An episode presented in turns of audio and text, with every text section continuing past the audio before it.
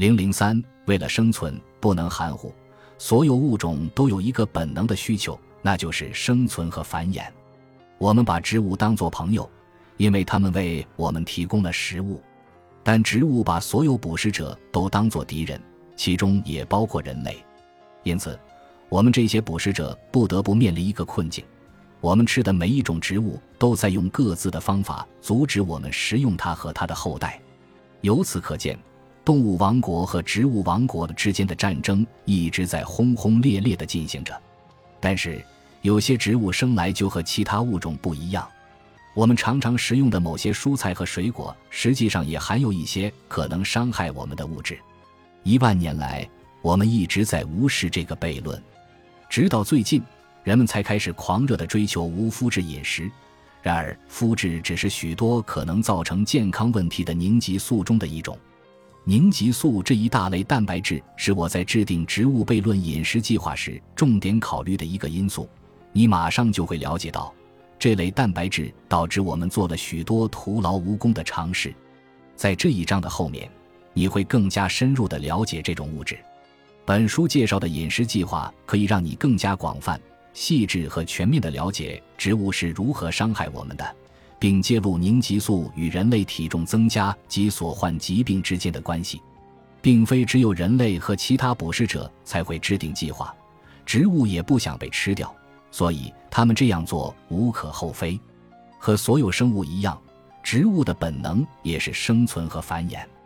为了达到这个目的，植物想出了一些十分聪明的办法，避免它们及其后代被捕食者吃掉。我必须再次声明。我并不讨厌植物。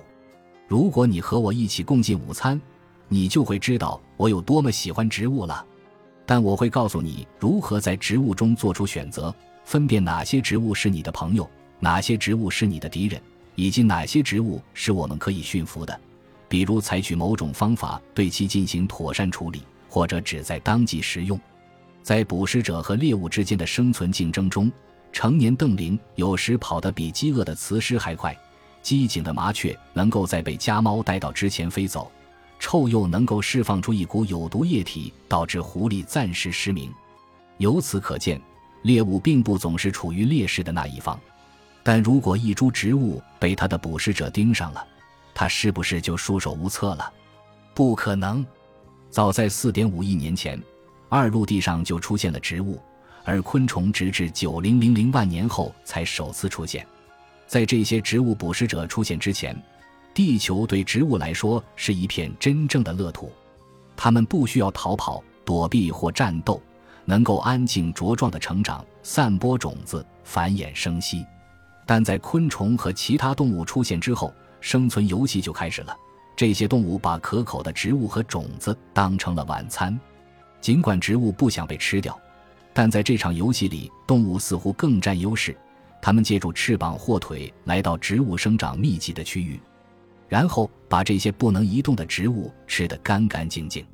先别这么着急盖棺论定，实际上，植物也进化出了一系列惊人的防御策略，保护它们自身或它们的种子免遭各种动物的侵袭。这些侵袭者中也包括人类。植物的物理防御策略主要有：改变颜色以融入周围的环境。让自己的质地变得粗糙，分泌树枝和树叶等能够粘住昆虫的粘性物质，让外壳变得坚硬无比，比如椰子，或者长出带刺的叶子，比如朝鲜蓟。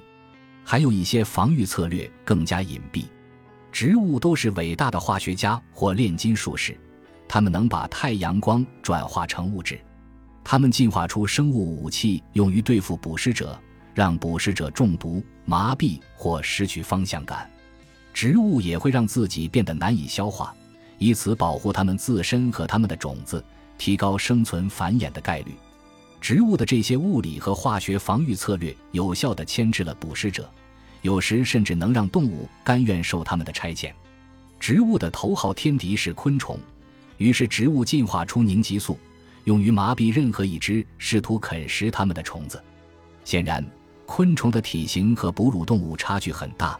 但两者会受到同样的影响，大多数人都不会在吃下某种植物后的几分钟内就被麻痹，尽管有时候一粒花生就可以要了某些人的命。